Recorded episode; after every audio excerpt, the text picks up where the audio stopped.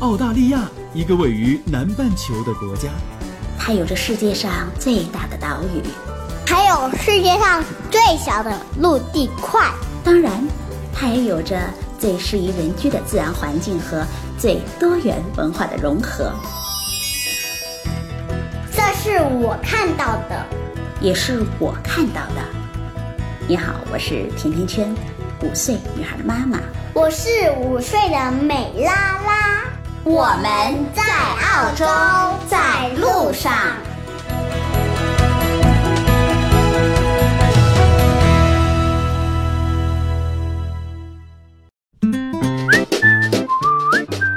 大家好，甜甜圈在澳大利亚的悉尼给你们送上端午的祝福，祝大家平安健康。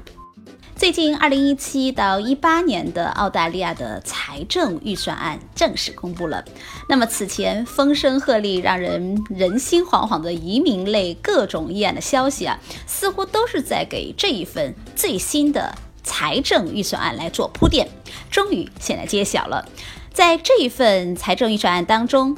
指出了联邦政府会计划在下一个财年里最多接收十九万的永久移民，那么其中就包括一万六千二百五十名的难民。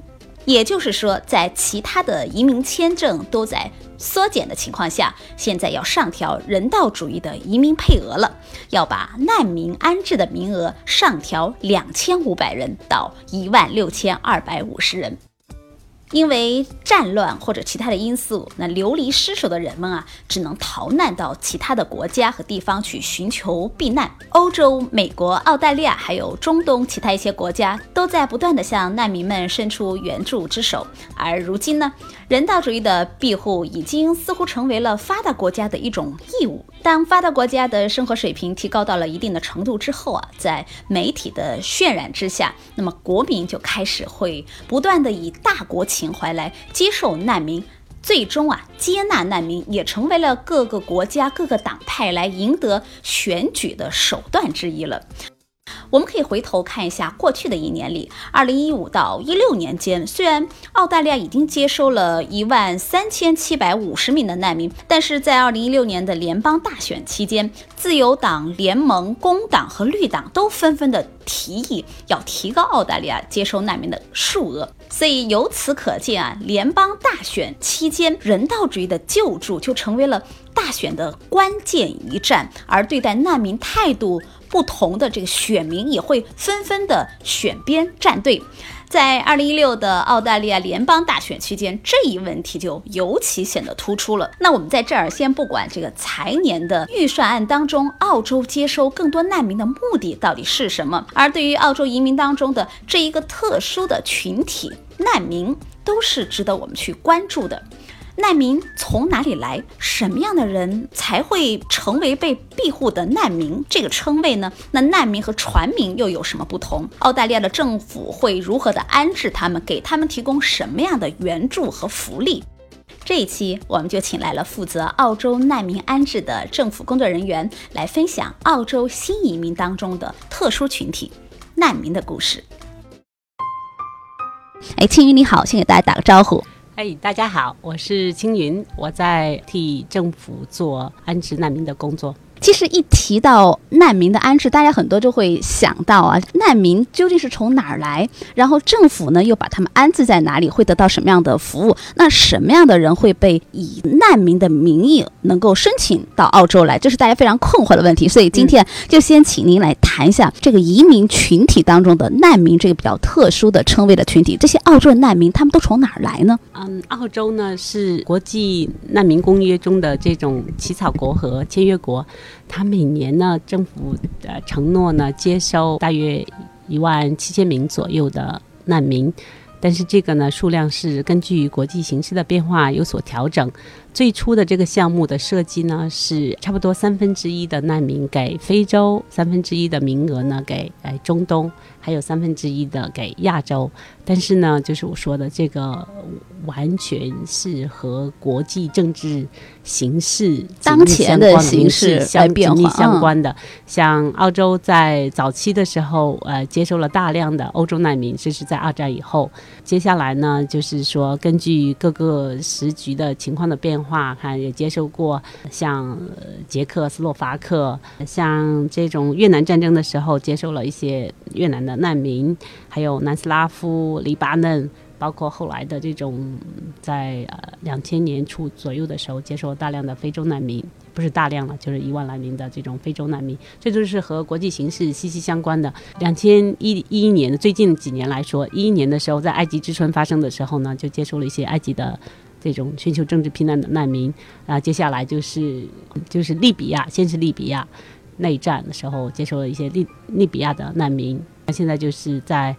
主要的热点就是在呃叙利亚和伊拉克，因为 ISIS 嘛，所以我们现在的难民呢，绝大多数的都是从伊拉克叙利亚来的。那这个过程当中有没有华人的难民？我们华人的难民呢，大多是通过来到澳洲以后，通过境内申请的也有，但是呢，这个数量呢比较有限。您刚才有提到一个境内申请是指的是什么呢？这个难民按照国际法的这个原则呢，就说你的申请条件，就说你是由于种族、宗教、国籍，或者是呃，因为属于某一个社会团体，或者是因为某种证件吧。啊，受到迫害，不能受到或者不愿受到本国的这种保护，啊在第三方国申请的。我见到的这些大多数的华人的这种案例呢，呃，极少是从几乎是不太可能从中国境内申请，你必须要到第三方国家，那他就来到澳洲以后，向澳洲政府申请这种避难。原因呢，他们主要的理由很多就是以宗教原因，还有个别一些基督教。也有一些个别的是因为政治见解的方面的原因，数量不是很多，但是有。比起的少量华人申请难民庇护政策的这种案例来说，我们刚才有提到有中东的，有非洲的，那这些难民到了澳洲之后，他们会被。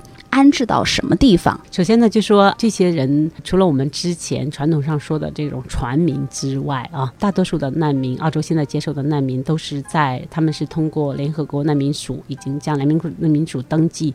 经过澳洲政府严格这种审验之后，拿到永居权以后才到到澳洲的，就拿到 PR 的签证以后来到澳洲的。他们呢，是不是可以理解为就是这些国家的难民们，他们先是要经过联合国难民署那里的统一的一个汇总之后，然后再分流到各个不同的国家去？绝大多数呢，大家都是去向联合国。难民署去申请，登记申请，可以直接去。如果想申请澳洲的话，也可以去直接去澳洲使馆申请。嗯，他们都有一套严格的程序，就是要拿到这个难民庇护的这个 PR 之后，才能是正式的登陆到澳洲来。对，就是说，除了这做船民，呃，就说以前的我们传统说的船民，你也可以到澳到达澳洲境内以后再申请。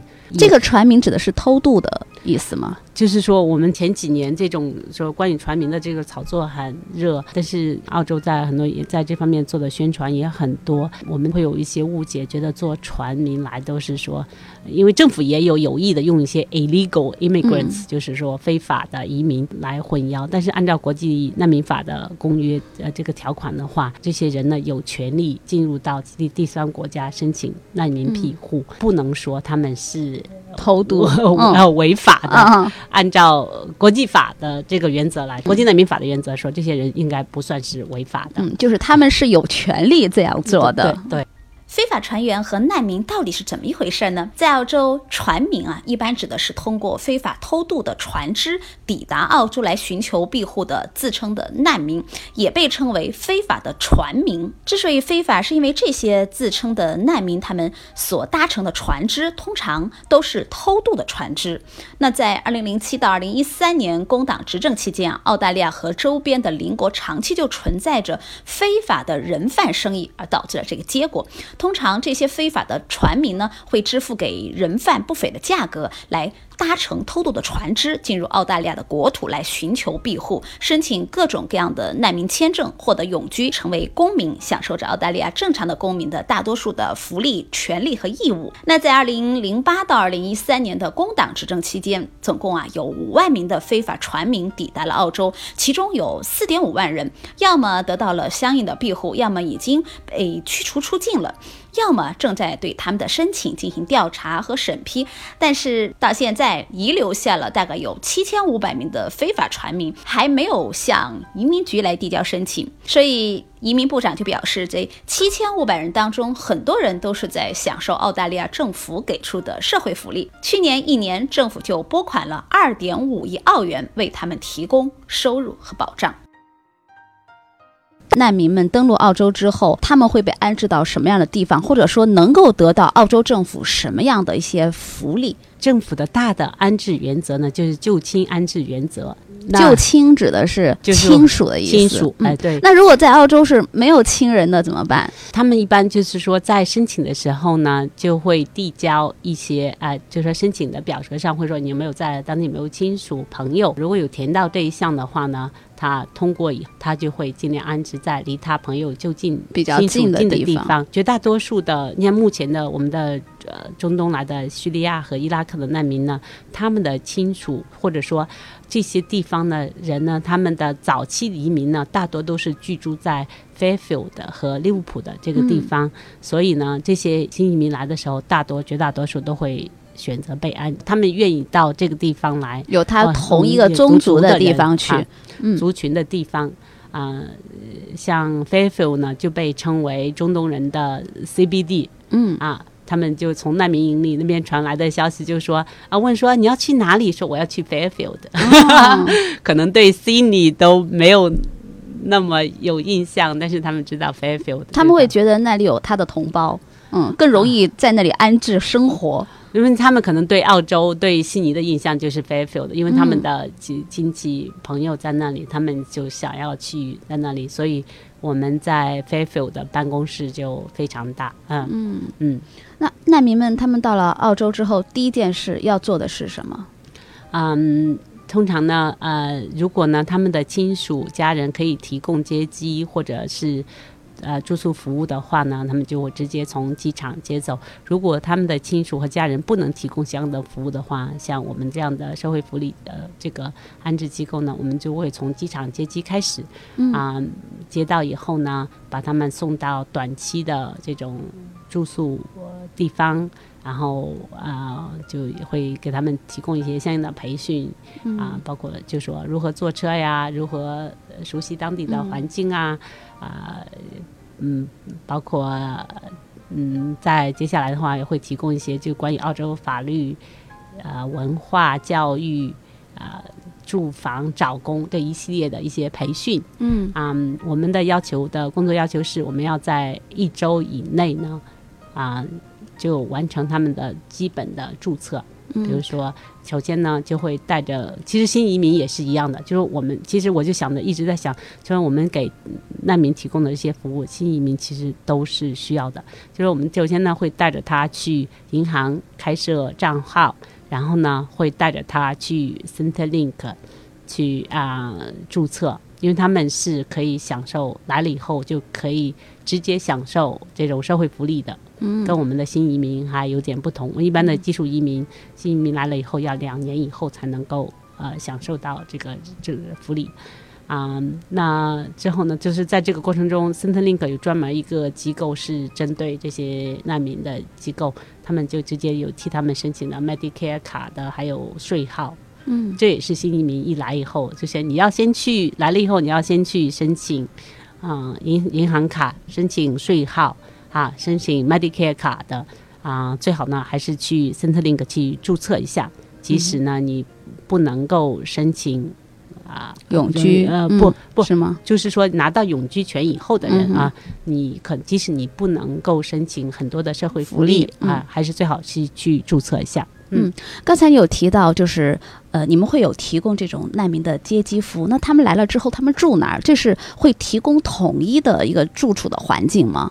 啊啊，没有，就是我们的机构也是呃租了很多房子，短期的提供给他们做短期的短期的住所啊。按照政府的规定是啊二十八天免费，嗯啊，然后呢，在这之后呢，他们就是按照市场价格嗯啊付款，嗯，但是我们有这样的 housing office，就是帮助他们找。长期的住所的，嗯，那他们过来了之后，其实很多时候会，大家可能会不太明白，这些难民不一定是没有钱的人，只是说受到了某些迫害的人也叫难民。那他们可能是有经济能力的这一些人，那这些人他们到了澳洲之后，要继续开展他们的生活，会相对比这种没有经济来源和收入的人会简单一些，是吗？嗯，当然说每个人都可能成为难民，像叙利亚和伊拉克目前的状态，因为战争，很多人被迫离开自己的故乡啊。即使你在当地有钱，像叙利亚的目前的政策，你是钱是拿不出来的。嗯，那很多人要在海外的，像土耳其、呃、黎巴嫩这样的地方，要等上三四年。嗯，所以呢，他们的其实经济上几乎都是要靠亲朋好友资助的，因为他们很多人在像土耳其、像叙利亚、呃、黎巴嫩这样的第三方国临时申请避难的时候呢，嗯。一方面是很难找到工作，有些地方呢可能根本就没有工作权利。嗯，对，就说对他们来说，呃，绝大多数人的经济状况呢都不是很好，即使他们在他们之前的国家是有钱人，但是来了以后呢，呃，绝大多数人都几乎所有人都需要一段时间的这种呃政府福利的这种支持。嗯嗯，那这个机构，你们的机构对于难民的安置是一对一的服务吗？呃，是一对一的服务。我们每个难民来了，呃，每个家庭来了以后呢，我们都有自己的个案经理。嗯，啊，那由这个个案经理呢，提供啊，就是全程的这种指导服务。我们的服务一般是半年到一年时间，啊，就是保证主要的职责就是教会他们独立。嗯，生在在澳洲生活啊，嗯，就说在半年以内，就说我们他们刚来了以后，除了基本的注册之外呢，我们也会领着他去看，联系到家庭医生啊，帮助孩子入学呀，他们自己的入学可以是，就是说孩子呢可以是从小学到中学到大学、泰辅之类的，那大人呢可能就是去这种叫 AMEP program，就是呃。移民成就成人移民的这种英语教学课程，啊，还有呢，嗯，呃，也有人很多人就直接就去泰福或者去大学读书，啊，如果是有工作意愿的人呢，那就会转，就说政府也是要求现在的整个的政策都有所改变，就是鼓励这些人尽快找工啊，啊，所以呢，就会都很快尽快都把他们会联系到这种找工中介里头。帮助他们寻找工作啊！我看很多人啊，我这几年的工作最大的感受啊，大家都说啊，你这个工作非常好，在帮助这些最需要帮助的人。但是我觉得这些人，嗯，真的是很了不起啊！嗯，通常呢，看虽然在来刚来的时候，你看他们很孤注无弱，很无助，但是呢，一般在三个月以后，他们就能够。定居下来做的不错，到半年以后一般都不需要我们的服务了。你在接触了这么多难民当中，给你印象最深的是什么？嗯，就说有没有一些个案或者是例子，他们的某一些家庭给到你非常深的印象？嗯，有很多，每个人都有自己的故事，他们来的时候都经历了很多的事情。我记得其中其中一个很嗯，就是在。零二年的呃一二年的时候，有一位是从嗯伊朗来的难民，但是他呢没有并没有国籍，因为他属于一个少数族裔，在伊朗呢不被认可，就是说他没有国籍啊。曾经是一个还是一个很有名的拳击手，但是因为他没有国籍，他没有办法参加国际比赛。嗯，坐当时他是以坐船的这种船民偷渡来，呃，不能说偷渡啊，就来到了澳洲，在难民营里呢，被就说住了居住了有一两年的时间，然后出来之后呢，嗯，他的那个整个身体有所变化。他说他之前是一个很健壮的人，后来出来以后呢，他也很段长时间不能适应这种生活。啊，一个方面他很想念自己的家人。啊，有一天他来说他我要回去，我说为什么？他说嗯，我的太太，就是说因为已经他加上自己四处逃难，到最后到澳洲。到南明最终拿到身份也用了两呃，用了三四年的时间。说我有已经有三四年没有见过我的他的太太还在他的国家吗？对，太太和孩子都在他的国家。他说我太太要威胁我，他要带孩子离开，从此离开人间了。嗯嗯，呃，从此就说不再跟他联系了。他一个担心，嗯，就说他从此再也看不到自己的这个太太和孩子。他说我要回去。啊！但是他回去，他又没有机票，没有钱回去。然后我知道，但他他是属于这种因为绝度、极度绝望而想要的这种过此的言行。嗯，找很多方式要回去也是不可能啊。但是后来，但是他经常表现出很多过度的、过激的一些行为，整天显显示出来，就整天非常消极。呃，整天酗酒，嗯，不太吃东西，就说整天就是靠酗酒。啊，完璧生活对人的这个态度呢，就是一句不合就愤然离开，很暴怒。后来了解到，他就说他如果不喝，他是呃浑身很痛嘛，还不愿意去看医生。啊，他说如果不喝酒的话，他就痛的受不了。他是通过喝酒来麻痹自己。嗯，然后他宁可关在家里，他也不愿意出去。他说，在社会上确实有一些人要诱导他去做一些嗯不合法的事情，他其实是拒绝的。嗯，另外一个呢，开始说嗯，他之前还是一个专业的电工。他说原本一直他一直也在寻找努力寻找电工的工作。后来呢，那找工机构让他去做呃这种呃屠宰场里工作。嗯嗯。他他不去，坚决不去。他说：“我就要找电工的工作。”啊，后来才了解到，他因为经过战争啊，他不能看到那种血淋淋的那种那种场面，就是会勾起他太多的这种啊回忆。我就说每个人都很不容易，嗯，但是好一点的，后来呢，他我们有帮着他去找一些这种免费的移民子呃信息种啊这种单位啊，呃，给到他移民顾问。然后呢，请他帮助他填写了一些表格，再申请他的孩子太太来澳洲。现在团聚了吗？嗯，因为我们的服务项目只是半年到一年的时间啊，就是说在离开，在他离开我们这个项目的时候，就呃就状况就比较好了。嗯，然后他移民到他移居到墨尔本，和他的弟弟在那里生活。嗯嗯，就说每个人都有很多这样子悲惨的一些境遇。但是总总体来说，每呃绝大多数人在半年到一年的时间呢，就做得非常好。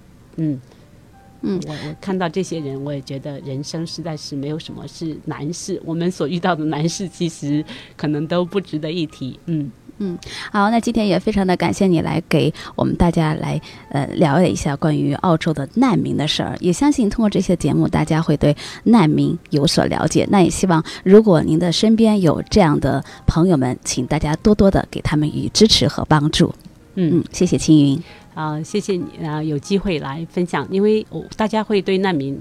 我觉得大多数人会对难民有一些偏见，啊，在澳洲呢，整体上民众的态度是是欢迎支持难民的，但是呢，嗯，因为澳洲绝大多数人都认为澳洲是一个富裕的国家，啊，是一个 lucky 的国家，幸运的国家，我们有义务呃支持帮助需要帮助的人，也有义务承担一些国际责任帮助难民，但是呢，对关难民的这个数量多寡上可能会有一些争议，啊。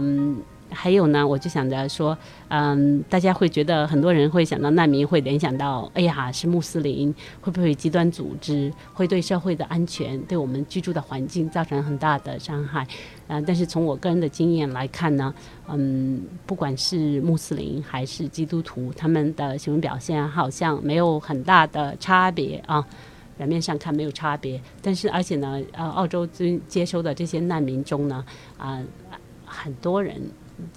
我看澳洲，因为澳洲的这种难民挑选非常严格，绝大多数人都是有技技术，就是处于澳洲紧缺的 技术型人才的，嗯，一般是电工、水工，还有牙医，嗯，教师呃教师的也有，就说他们选的这些。因为有呃全世界有几千万人在申请难民，被挑选的就真的是少之又少万中挑一的、啊，这种人都是澳洲需要的一些技术人才。然后呢，他们的给我的直观印象呢，这些人整体上呢都非常的呃友善啊，呃，很多像现在新来的就从叙利亚和呃伊拉克来的这些人，绝大多数都是基督徒，嗯啊，他们的家庭家里头。嗯我觉得很吃惊，收拾的一尘不染，真的是一尘不染，井井有条。所以大家呃，请不要对难民有些什么异样的眼光。如果遇到了他们，就善待他们。对对对对对对，我们每个人在人生中都会遇到起起伏伏啊、难民他们成为难民也不是他们的主动选择哈、嗯所以呢，嗯，对，关爱别人就是关爱自己。嗯，谢谢青云。谢谢你。今天就到这里了。如果你对澳洲的留学、移民、置业、投资、吃喝住用行有话要说，可以在节目的下方直接点击“我要评论”，或者加甜甜圈的微信 FM 甜甜圈的全拼 FM T I A N T I A N Q U A N 就可以给我留言互动了。甜甜圈在澳洲给你说我看到的、听到的、经历着的和感受到的。我们下期再见吧。